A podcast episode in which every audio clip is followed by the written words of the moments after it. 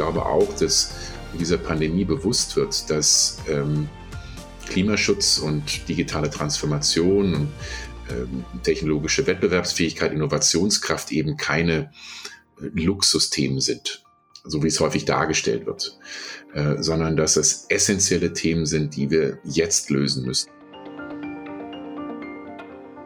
Revolution geht auch und gerade in Nachhaltigkeitsfragen nicht. Es geht dann nur Transformation, das heißt Schritt für Schritt, ambitioniert und zielsicher in die richtige Richtung. Und das wollen wir unterstützen. Das heißt, mit einer Investition in Bioimkereien kriegen wir nachhaltigen Wandel nicht hin. Wir müssen diejenigen, die heute noch braun sind, die müssen wir grün machen, nicht die Grünen noch grüner.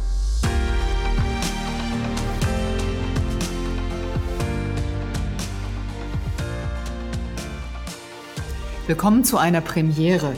Mein Name ist Beate Munding und ich begrüße Sie herzlich zur ersten Folge des ESG Investor Podcast von Union Investment. In dieser neuen Podcast-Reihe werden wir mit Wissenschaftlern, Politikern, Wirtschaftsexperten und Analysten diskutieren, wie sich Zukunft durch smartes Investment nachhaltig gestalten lässt. Ein zentrales Thema dabei die Transformation der Wirtschaft und der Welt. Uns interessiert, wie die Transformationsprozesse unsere Mobilität verändern, die Art, wie wir wohnen, uns ernähren und wie wir kommunizieren und wie sie Industrie und Wirtschaft verändert.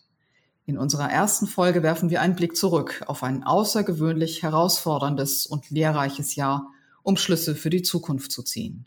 Ja, die Krise bleibt erst einmal, aber wo liegen denn eigentlich die Chancen? Das frage ich Professor Marcel Fratscher, Präsident des Deutschen Instituts für Wirtschaftsforschung, DIW, und Professor für Makroökonomie und Finanzen an der Humboldt-Universität in Berlin. Und Dr. Hendrik Ponzen, Leiter der Abteilung Nachhaltigkeit, ESG, im Portfolio-Management von Union Investment. Herzlich willkommen beim ESG Investor Podcast. Hallo in die Runde. Viele Grüße auch von mir aus meinem Homeoffice hier in Mettmann bei Düsseldorf nach Hamburg und Berlin. Herr Fratscher, gibt es positive Impulse, die Sie aus den letzten Monaten mitnehmen? Die Corona-Pandemie ist in gewisser Weise eine Chance für einen Neustart, für die Wirtschaft, aber auch für die Gesellschaft. Und ähm, ähm, klar, dass äh, wir viel mehr Richtung Klimaschutz tun müssen, war uns auch vor der Pandemie bewusst. Aber ich glaube, die Dringlichkeit ist mit dieser Pandemie nochmal klarer geworden, dass wir bei der digitalen Transformation ähm, weit hinterherhinken im internationalen Vergleich. Auch das war vor der Pandemie bewusst ähm, und wird uns jetzt schmerzvoll bewusst, auch bei Schulschließung, Kitaschließung, bei anderen Problemen. Hier möchte ich gleich mal einhaken. Herr Ponzen, war die Digitalisierungsverschleppung auch in Ihrem Business ein Manko, dessen Korrektur längst überfällig war? Zunächst, ich teile die These von Herrn Fratscher, dass wir als Gesellschaft die Megatrends Klimawandel und Digitalisierung nicht entschieden genug angegangen sind. Wenn ich aber auf uns als Union schaue oder auf die Asset Management Industrie, dann muss ich sagen, Digitalisierung, das ist ein Trend, den sind wir schon vor Jahren entschieden angegangen und das Thema Klimawandel bei der Union. Jeder zweite Euro, der uns netto zufließt in diesem und im letzten Jahr, wird nachhaltig investiert. Also auch hier sind wir entschieden in die richtige Richtung unterwegs. Zurück aber zum Thema digitale Transformation. Ähm, wenn die Frage lautet Mensch oder Maschine, dann muss ich sagen, die Frage ist falsch gestellt, denn die Antwort ist Mensch und Maschine. Wenn wir alle Daten, die es gibt, nutzen und das müssen wir. Wir müssen die besten Daten vollständig aggregieren und mit hervorragender Technik, Technik analysieren, um zu guten Anlageentscheidungen kommen zu können. Das ist wichtig. Aber tatsächlich muss der Faktor Mensch dazukommen. Rein quantitativ kann man so komplizierte Themen wie Nachhaltigkeit nicht erschließen. Und warum das so ist, da, dazu möchte ich gerne ein Beispiel geben. Wenn ich meine Frau heute Abend fragte, wie sehr liebst du mich? Und die würde antworten 13 dann weiß ich nicht wirklich was. Jetzt ist zum Glück das Thema Nachhaltigkeit nicht so kompliziert wie das Thema Liebe, aber auch da braucht es den Mensch und ein ausgewogenes Urteil. Und deswegen haben wir uns bei der Union in Sektortrios organisiert. Das heißt, wir haben Expertinnen und Experten aus dem Renten, aus dem Aktien- und dem Nachhaltigkeitsbereich, die auf Basis vollständiger und hervorragend aggregierter Daten entscheiden, was ist hier die beste Anlageentscheidung. Und die setzen wir dann um für unsere Kunden. Okay, also die Antwort 13, die werde ich mir trotzdem merken. Herr Fratscher, neben dem Push für Digitalisierung, gab es denn noch andere positive Effekte? Ich glaube, bei aller Dramatik, bei allen Kosten, die wir jetzt sehen in dieser Pandemie, wird uns auch bewusst, äh, was unsere Stärken sind als Gesellschaft, nämlich ähm, das hohe Maß an Solidarität, an Gemeinschaftssinn, dass wir einen guten, gut funktionierenden Staat und, und staatliche Institutionen haben, jetzt im internationalen Vergleich. Auch das ist eine Stärke, wo wir sehen, ähm, wir können diese Pandemie besser meistern als viele vergleichbare Länder, weil wir eben schnell effektiv agieren können, einen starken Sozialstaat haben, gute Institutionen haben. Und sich dessen bewusst zu machen, was funktioniert gut, was macht uns stark als Wirtschaft, aber auch gesellschaftlich, wie können wir das nutzen, um die wichtigen Zukunftsherausforderungen unserer Zeit, und das klar, dazu gehören auch die Bewältigung von Pandemien, gesundheitlichen Krisen, aber eben auch im Bereich Klimaschutz, Digitalisierung, digitale Transformation, ähm, geopolitisch im Wettbewerb mit China, den USA, ähm, bei äh, der sozialen Polarisierung, die wir in Deutschland sehen, der demografischen Wende, also die großen Fragen, die auf uns zukommen. Und das macht mich hoffnungsvoll, dass wir durch diese Pandemie hoffentlich auch ein neues Bewusstsein dafür schaffen, wie dringlich diese Herausforderungen sind und dass wir eigentlich alle Voraussetzungen haben, die auch erfolgreich zu, zu meistern. Herr Ponsten, müssen institutionelle Anleger Corona-Effekte, die uns heute stark umtreiben, ernsthaft langfristig in Betracht ziehen? Ich denke, so sehr Corona auch uns aktuell noch einnimmt, jeden Tag hier im Homeoffice und auch kulturell wird das langfristiger wirken. Man kann sich ja kaum mehr vorstellen, wann man sich das nächste Mal die Hand geben wird. Grundsätzlich aber ändert Corona für langfristige Investoren nichts. Denn investieren, da geht es um Zukunft und in der Zukunft wird Corona verschwunden sein wie die spanische Grippe. Und wenn ich mich recht erinnere, war die spanische Grippe über Jahrzehnte vergessen, zumindestens im Kapitalmarkt. Ähm, doch natürlich gibt es Trends, die langfristig wirken und die Corona ganz klar beschleunigt und auch verstärkt hat, klar. Okay, welche Trends sind denn das? Vielleicht mal im Bild gesprochen. Kleinere Innenstädte sind sicherlich schon seit vielen Jahren eher leer, aber nun in der Pandemie haben wir zum ersten Mal auch große Innenstädte leer erlebt. Ähm, wir machen seit vielen Jahren schon auch ähm, Formen von digitaler Arbeit von zu Hause, aber dass das normal werden kann, das erleben wir eben erst jetzt. Und es sind nur zwei Beispiele für einen Megatrend, nämlich die Digitalisierung und ein zweiter Megatrend ist unser Thema Nachhaltigkeit. Wir merken, durch die Corona-Pandemie, wie sehr wir doch von Bedingungen angewiesen sind oder auf Bedingungen angewiesen sind, die wir nicht allein dadurch gewährleisten können, dass wir immer und ausschließlich nur auf mehr Profit schauen und äh, gesellschaftliche und ökologische Nebenbedingungen ignorieren, weil wir verstehen, dass äh, die ganz wichtig sind und dass nur indem wir die stabilisieren, wir tatsächlich auch ökonomisch dauerhaft erfolgreich sein können. Ähm, Sie sprechen da gerade zwei Megatrends an. Einmal den Klimawandel, den wir aufhalten müssen, und andererseits die digitale Transformation. Nun hat Deutschland seit Beginn der Pandemie schon sehr viel Geld in die Hand genommen, um die Wirtschaft zu stützen. Herr Fratzsche, wurden denn dabei Ihrer Meinung nach Klimaschutz und digitale Transformation überhaupt ausreichend berücksichtigt und genug gefördert? Nein, ich denke, vor der, vor der Pandemie ähm, waren uns diese Thematik natürlich bewusst, aber äh, das Problem, das wir in einer Demokratie haben, ähm, ist, dass ähm, die Politik häufig unter Druck steht, kurzfristig Resultate zu liefern und, und gewisse Wünsche zu befriedigen. Ähm, aber es ist unheimlich schwierig, langfristige Investitionen zu tätigen. Und eines der großen Schwächen im wirtschaftlichen Bereich, aber auch breiter im gesellschaftlichen Bereich ist, dass wir viele dieser notwendigen Zukunftsinvestitionen in der Vergangenheit verschlafen haben. Ähm, in den letzten 20 Jahren hat der deutsche Staat weniger investiert als der Wertverfall der öffentlichen Infrastruktur, also von Straßen, Brücken, Schulgebäuden, äh, öffentlichen Einrichtungen.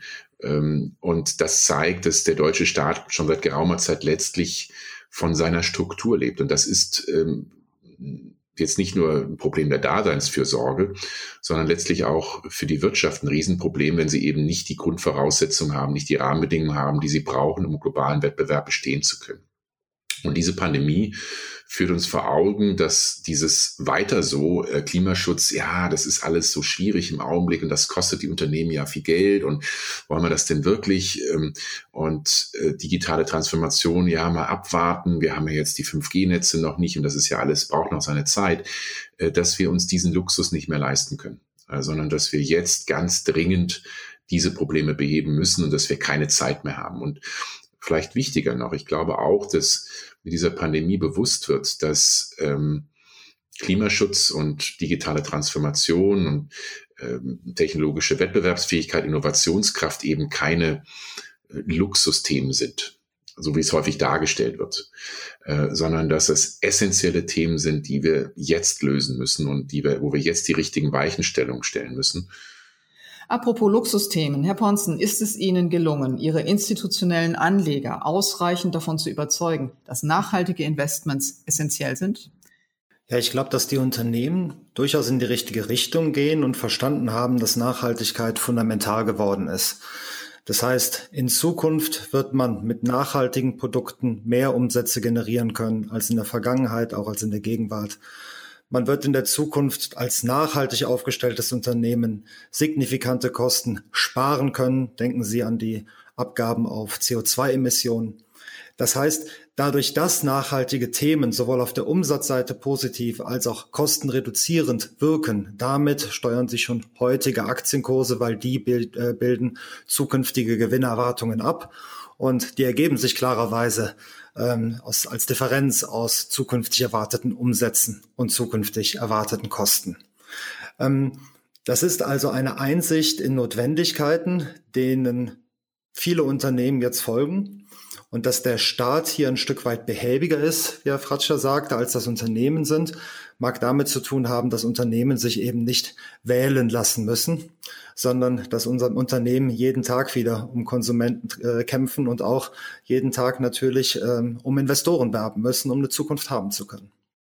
Herr Fratscher, die Einsicht in Notwendigkeiten, von der Herr Ponzen spricht, hat der Staat sie denn nicht in ausreichendem Maße? Nein, wir sind auch jetzt noch auf dem Weg, die 2030-Ziele massiv zu verfehlen. Und ähm, deshalb hoffe ich, das ist eine Hoffnung, dass äh, wir nach der Pandemie eben nicht in ein Weiter so kommen, sondern wirklich strukturelle Veränderungen einstellen, dass äh, auch die, ja, es ist immer leicht, auf die Politik zu schimpfen, aber dass auch wir als Gesellschaft ähm, dass die, dass jeder Einzelne Verantwortung übernimmt und sagt, okay, ich werde das in meinem Rahmen meines Möglichen und sei es nur durch die Stimme in der Wahlurne, werde ich darauf achten, dass diese Prioritäten nicht hinunterfallen. Also ich äh, hoffe doch, dass diese Pandemie, diese tiefgreifende Krise ähm, einiges auch zum Besseren verändert. Jetzt hat Union Investment den Begriff Nachhaltigkeit für sich selbst quasi neu definiert. Welchen Kriterien muss ein Unternehmen denn entsprechen, damit es von Ihnen als investitionswürdig eingestuft wird? Zunächst darf ein Unternehmen, was für nachhaltige Investments in Frage kommt, nicht mit unseren sogenannten Ausschlusskriterien kollidieren. Und Ausschlusskriterien ergeben sich dadurch, dass ein Unternehmen entweder vom Geschäftsfeld, beispielsweise Waffenproduktion oder auch Kohleproduktion, oder auch vom Geschäftsgebaren, also wesentliche Kontroversen äh, im Bereich der Menschenrechte oder auch der Umweltverschmutzung. Wenn also Geschäftsfeld und Geschäftsgebaren nicht passen, dann ist man ausgeschlossen. Darüber hinaus muss man, um als Unternehmen für die Union in Frage zu kommen für ihre nachhaltigen Investments, eine gute Nachhaltigkeitskennziffer ausweisen. Und diese Nachhaltigkeitskennziffer, die zielt nicht einfach nur auf das E, also die Ökologie, sondern ebenso auf das Soziale und die gute Unternehmensführung, also die Governance eines Unternehmens. Und wenn Unternehmen noch nicht im Sinne dieser Nachhaltigkeitskennziffer nachhaltig sind, wir würden das so übersetzen, dass wir sagen, dann müssen sie zur besseren Hälfte ihres Sektors gehören. Dann ähm, schauen wir uns die untere Hälfte ganz genau an, um festzustellen, ob es dort Indikatoren gibt, die ja den Schluss zulassen, dass diese Unternehmen verlässlich nachhaltig werden. Und auch die kommen für uns in Frage. Denn ähm, wenn ich eben ein sehr positives Bild zu den Unternehmen und ihrem Verständnis zur Nachhaltigkeit gegeben habe, dann muss ich sagen, ja, die Aufgabe ist verstanden, aber sie ist dadurch ja noch längst nicht gelöst. Viele beginnen gerade, sie anzugehen. Aber wir können eben immer nur als Investoren vom Bestehenden ausdenken. Ähm, Revolution geht auch und gerade in Nachhaltigkeitsfragen nicht. Es geht da nur Transformation, das heißt Schritt für Schritt, ambitioniert und zielsicher in die richtige Richtung. Und das wollen wir unterstützen. Herr Fratscher, ist es denn überhaupt möglich, gleichzeitig die geschundene globale Wirtschaft und das Klima zu retten? Oder schließt sich das sogar ein Stück weit gegenseitig aus? Ganz im Gegenteil, das ist ja immer, ähm, immer die Behauptung solcher, die sagen jetzt mal langsam mit Klimaschutz. Genau das Gegenteil ist, der, ist richtig, dass ähm, Klimaschutzpolitik auch gute Wirtschaftspolitik ist. Zwei Punkte dazu spezifisch. Einmal ähm, müssen wir überlegen, was wollen wir eigentlich mit, mit ähm, Wirtschaftspolitik generell er erreichen. Wir wollen ja Wohlstand schaffen. Das ist ja Aufgabe sowohl des Staates, der Gesellschaft, aber auch jedes einzelne Unternehmen. Sie wollen erfolgreich sein, sie wollen mehr Wert schaffen, einen Wert schaffen für sich und die Beschäftigten und, und die Eigentümer. Und es geht doch darum, jetzt erstmal zu überlegen, was, was ist denn Mehrwert? Was ist denn, was hat denn Wert? Und eine intakte Umwelt äh, mit Biodiversität und, und ähm, ja, ein Klima, das äh, eben nicht zu Klimakatastrophen führt und, und extremen Wetterbedingungen und äh, großen Verwerfungen, äh, das zahlt doch genau darauf ein, Wohlstand zu schaffen. Ähm, und ähm, ähm, wenn es uns nicht gelingt, Klimaschutzziele einzuhalten, ähm, sondern wenn der Klimawandel weitergeht mit den riesigen, massiven Kosten, die wir jetzt auch schon immer stärker sehen, ähm, dann richten wir nicht nur äh, ja, die Umwelt und das Klima sind ja nichts Abstraktes, das uns nichts angeht, sondern das hat ja direkt etwas mit unserem Wohlstand zu tun. Und deshalb sehe ich eine, eine Klimaschutzpolitik, äh, eine erfolgreiche Klimaschutzpolitik ähm, äh, und auch eine Wirtschaftspolitik, die darauf abzielt, ähm, sehe ich als eine gute Wirtschaft, eine erfolgreiche Wirtschaftspolitik. Also äh, ich würde dort komplett widersprechen, äh, gerade auch für deutsche Unternehmen. Wir müssen uns bewusst sein, äh, wenn wir deutsche Automobilhersteller jetzt mal als ein konkretes Beispiel, wenn die auch in fünf, in zehn oder zwanzig Jahren weltweit führend sein sollen und viele gute Jobs in Deutschland schaffen sollen, dann werden sie das nur können, wenn sie sich sehr schnell auf alternative Antriebe umstellen, äh, wenn sie auch beim Thema autonom fahren, also auch was Richtung Digitalisierung äh, geht, wenn sie dort führend sind. Und dann würde ich sogar noch einen Schritt weiter gehen. Dann ist es nicht nur ähm, eine Marktposition zu bewahren und eine Stärke zu bewahren, ähm, sondern äh, in vielen Technologiebereichen, die mit dem Klimaschutz oder Umweltschutz zusammenhängen, bestehen für viele Unternehmen auch riesige Chancen, in der Zukunft erfolgreicher zu sein und noch äh, erfolgreicher in globalen Märkten zu sein. Und darauf würde ich nochmal hinweisen. Herr Ponzen, haben Sie ein Beispiel eines Unternehmens aus Ihrem Portfolio, das diese Chancen erfolgreich genutzt hat? Ja, da gibt es einige ganz, ganz unterschiedliche Unternehmen. Also wenn wir diese drei Dimensionen E, S und G, wenn wir dann mal mit der ersten beginnen, das E für Umwelt, dann ähm, haben wir mit BASF den weltweit größten Chemiekonzern, der sich hier sehr, sehr entschieden der Transformationsaufgabe annimmt. Ähm, hier ist mir wichtig, weil viele wird das verwundern, wie kann gerade ein Chemiekonzern für nachhaltige Transformation stehen? 95 Prozent der Produkte, die wir jeden Tag nutzen, brauchen Chemie. Entweder ganz direkt oder in der Vorleistungskette. Das heißt, mit einer Investition in Bioimkereien kriegen wir nachhaltigen Wandel nicht hin. Wir müssen diejenigen, die heute noch braun sind, die müssen wir grün machen, nicht die Grünen noch grüner.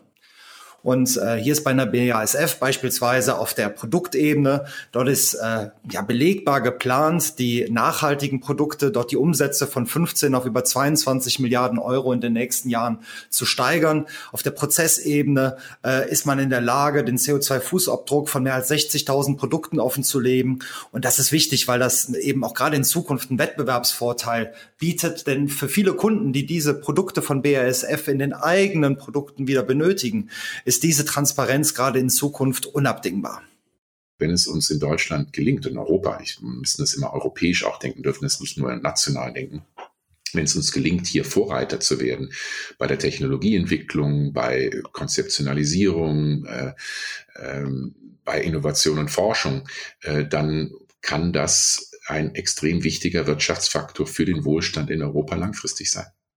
Herr Ponzen, Union Investment verwaltet einen Bestand von nachhaltigen Fonds von 60 Milliarden Euro. 2015 waren es gerade mal 18 Milliarden Euro. Das ist ja ein gewaltiger Zuwachs um das Vierfache. Wie erklären Sie sich denn dieses starke Wachstum? Ist die Welt denn so viel nachhaltiger geworden? Nein, Ihre Skepsis trügt nicht. Die Welt ist nicht viermal so nachhaltig, wie sie noch vor wenigen Jahren war, als wir ein Viertel der aktuellen Stände, äh, Bestände verwaltet haben. Ähm, möchte kurz erklären, wie das zusammenhängt, die Nachhaltigkeit von Investments und die Nachhaltigkeit der Welt, die damit zu erreichen ist. Man kann die Welt nachhaltiger machen, indem man beim Konsumenten ansetzt, also beispielsweise Spritpreise radikal erhöht. Oder man kann die Welt nachhaltiger machen, indem man direkt bei den Produzenten ansetzt, also Unternehmen noch stärkere Auflagen macht, besonders nachhaltige Produkte aufzulegen oder die Produkte, die es eben gibt, äh, besonders nachhaltig herzustellen, also äh, die Produktionsprozesse nachhaltiger und effizienter zu machen.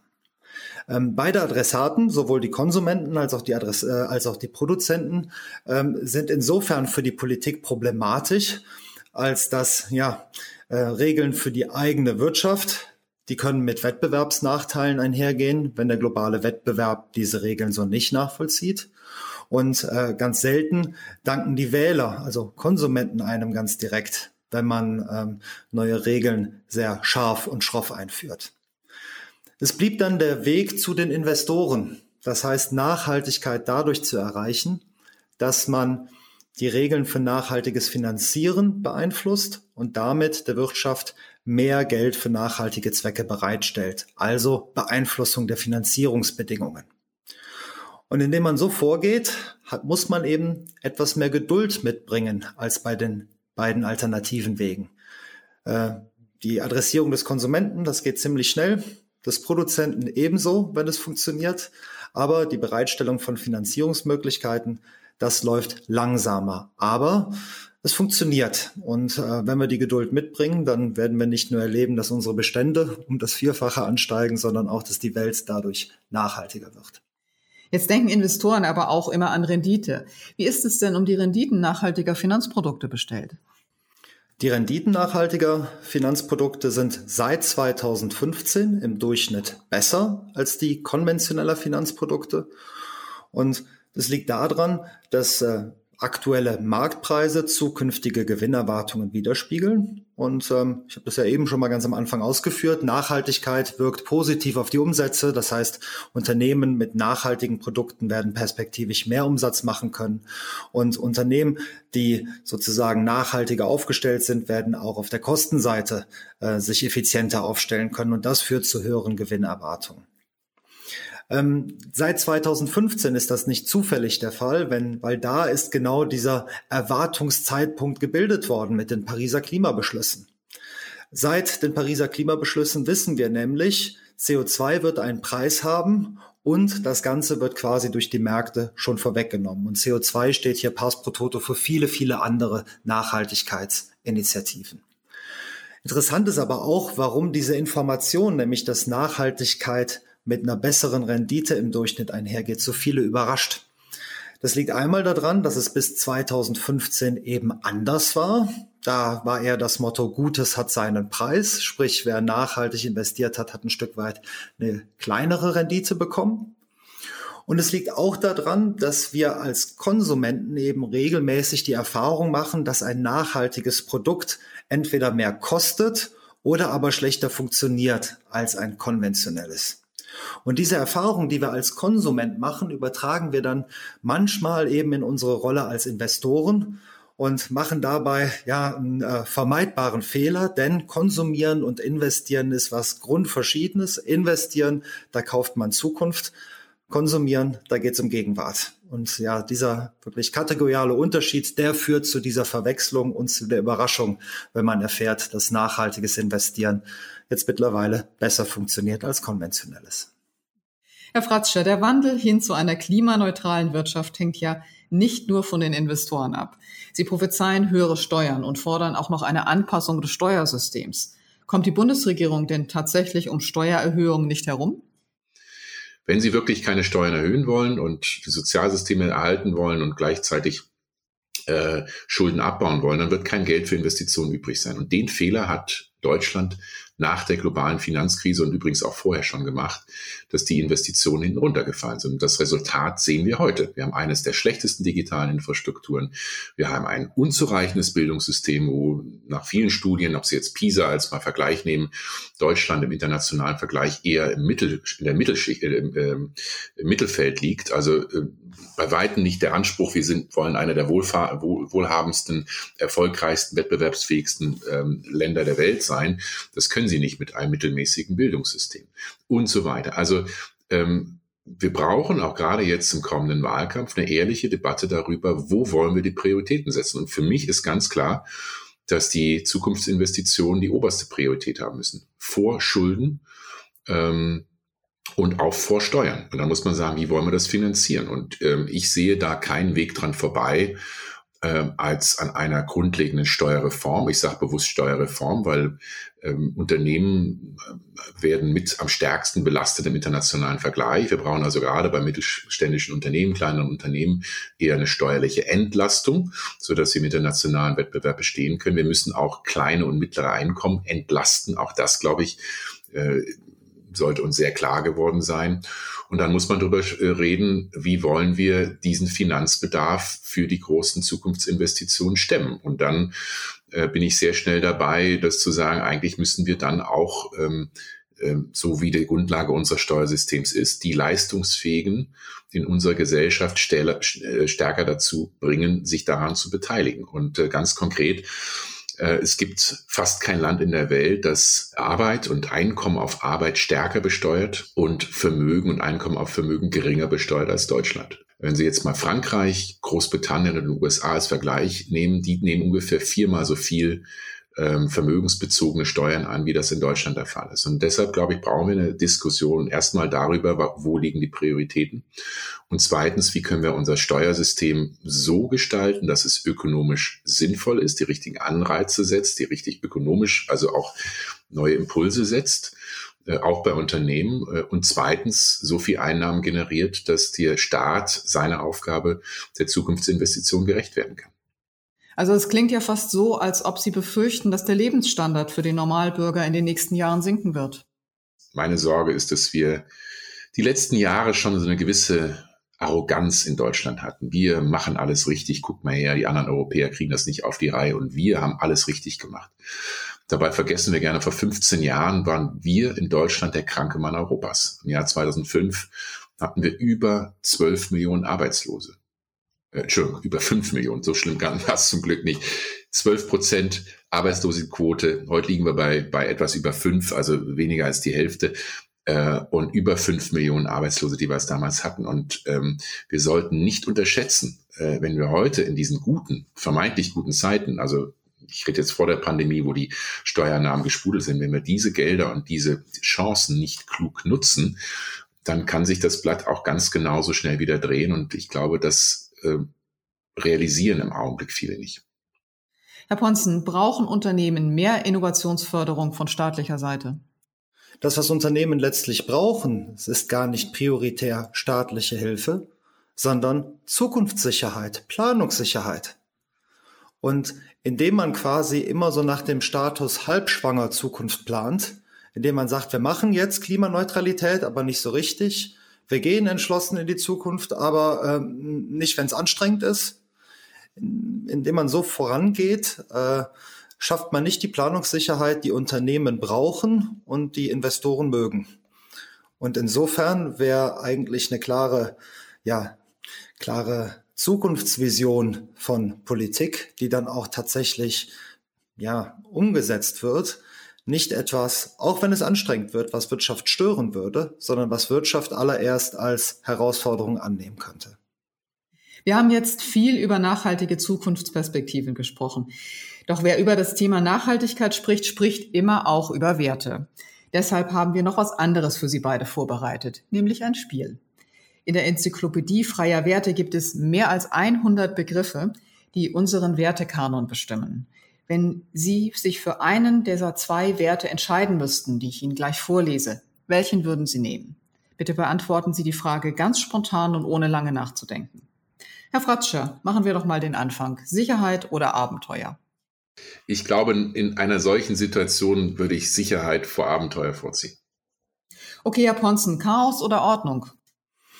Ähm, ich habe mit Geld zu tun, da hat Chaos keinen Platz. Ordnung. Disziplin oder Genuss? Äh, Im Augenblick sicherlich Zeit für Disziplin. Ich glaube, Genuss, das haben wenige im Augenblick. Geduld oder Spontanität, Herr Ponzen? Spontanität ist mir viel lieber, aber gedulden muss ich mich häufiger. Souveränität oder Demut? Im Augenblick Demut, gar keine Frage.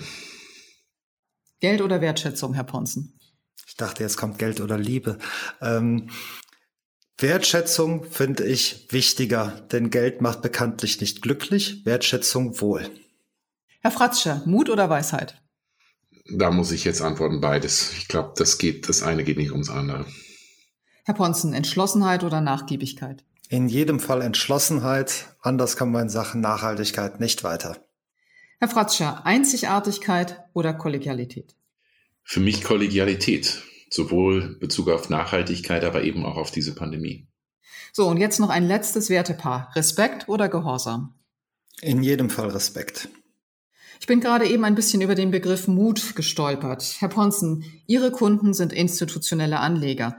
Sind Ihre Anleger denn auch mutig genug, um ausreichend in nachhaltige Produkte zu investieren? Die sind in jedem Fall mutig. Und denjenigen, denen das anders erscheint, die haben vielleicht noch nicht die Verantwortung gespürt, die man hat, wenn man für Millionen Deutsche und ihre Altersvorsorge tatsächlich mit seinen Investmententscheidungen gerade stehen muss. Das heißt, ähm, dass das manchen nicht schnell genug zu gehen scheint, äh, ist ein Stück weit auch Folge von einer Erwartung, die wir nicht immer erfüllen können. Ja, wie gesagt, man müssen immer von den Beständen ausgehen und das Ganze muss auch so behutsam, wenn auch entschlossen erfolgen, dass äh, ja die Wertpapiererträge stabil bleiben. Insofern, ähm, äh, wir dürfen auch nicht zu schnell vorangehen, sondern geordnet und entschlossen. Eine allerletzte Frage. Was haben Sie beide denn persönlich aus dem vergangenen Jahr gelernt? Und was wollen Sie in diesem Jahr, in 2021, anders machen? Herr Fratscher. Wir haben ja eben über Werte gesprochen. Also vielleicht ein Begriff, der mir da sehr aufgefallen ist, der Begriff Demut. Ähm, die Pandemie ist die wohl tiefste Krise seit dem Zweiten Weltkrieg, in jeglicher Hinsicht, nicht nur wirtschaftlich, sondern auch sozial. Und ähm, für mich persönlich, ich bin extrem privilegiert, äh, bin mir dessen bewusst geworden. Ich arbeite für äh, das DIW und die Humboldt-Universität öffentliche Einrichtungen, habe also keine Gehaltseinbußen. Ich kann sehr gut von zu Hause aus arbeiten, ohne große Probleme. Ähm, also ich ähm, bin gesund. Ähm, alles das sind Privilegien, ähm, die äh, ich mir, die mir nochmal in dieser Pandemie bewusst geworden sind. Und ich, für mich ist das, glaube ich, der, der wichtigste, äh, die wichtigste Lehre, ähm, dass nicht nur gesellschaftlich, sondern auch wirtschaftlich dieses äh, Kooperation, Zusammenhalt, Solidarität, Gemeinschaftssinn, dass das eigentlich der Schlüssel ist, auch langfristig für eine erfolgreiche Wirtschaft, für Sicherung des Wohlstands. Und ähm, jetzt nach vorne schauen für dieses Jahr, sich das bewusst zu machen. Sich, äh, ich glaube, wir stehen gerade heute an einem Wendepunkt mitten in der zweiten Welle, wo jetzt manche auch den äh, den Kopf verlieren oder wie sagt man, also ein bisschen die, die Ruhe verlieren und, und panisch und hysterisch äh, äh, reagieren, äh, sich bewusst zu machen, wir müssen einfach sehr konsequent diesen Weg weitergehen. Ähm, der hat sich eigentlich als erfolgreich erwiesen und ähm, müssen da jetzt weiter durch und dann gucken, dass wir den wirtschaftlichen, auch sozialen, politischen Neustart dann nach der Pandemie möglichst schnell hinbekommen. Herr Ponzen, wie sieht es bei Ihnen aus? Ja, ich habe gelernt, ähm, was mich überrascht hat, dass sowohl Teamarbeit als auch Teamführung digital möglich ist. Und ähm, das ist auch gleichzeitig das, was ich mir vornehme für das nächste Jahr. Ähm, nicht mehr 70.000 Kilometer durch Deutschland und Europa zu fahren, um ähm, überall womöglich persönlich anwesend zu sein, sondern tatsächlich ganz, ganz viel an Botschaften und Informationsvermittlung auch digital zu machen, da das gut funktionieren kann, um äh, das Reisen äh, der persönlichen Begegnung äh, vorzubehalten und sich dafür dann auch mehr Zeit nehmen zu können. Ähm, ja, das war das, was ich gelernt habe und noch was ich mir vornehme. Digitalisierung und äh, ein Stück weit auch Reisen reduzieren. Das bringt uns alle weiter. Ja, Demut und dass Teamführung auch digital funktionieren kann, das nehme ich sehr gerne mit aus diesem Gespräch. Vielen Dank für diese spannende Diskussion und ich möchte mich ganz herzlich bei Ihnen dafür bedanken. Vielen Dank für das Gespräch. Tschüss, ciao. Ja, das war sie schon, die erste Folge des ESG Investor Podcasts von Union Investment. In der nächsten Ausgabe werden wir rasant nach vorne blicken und uns mit der Transformation der Mobilität befassen. Ich danke Ihnen fürs Zuhören und bleiben Sie zuversichtlich.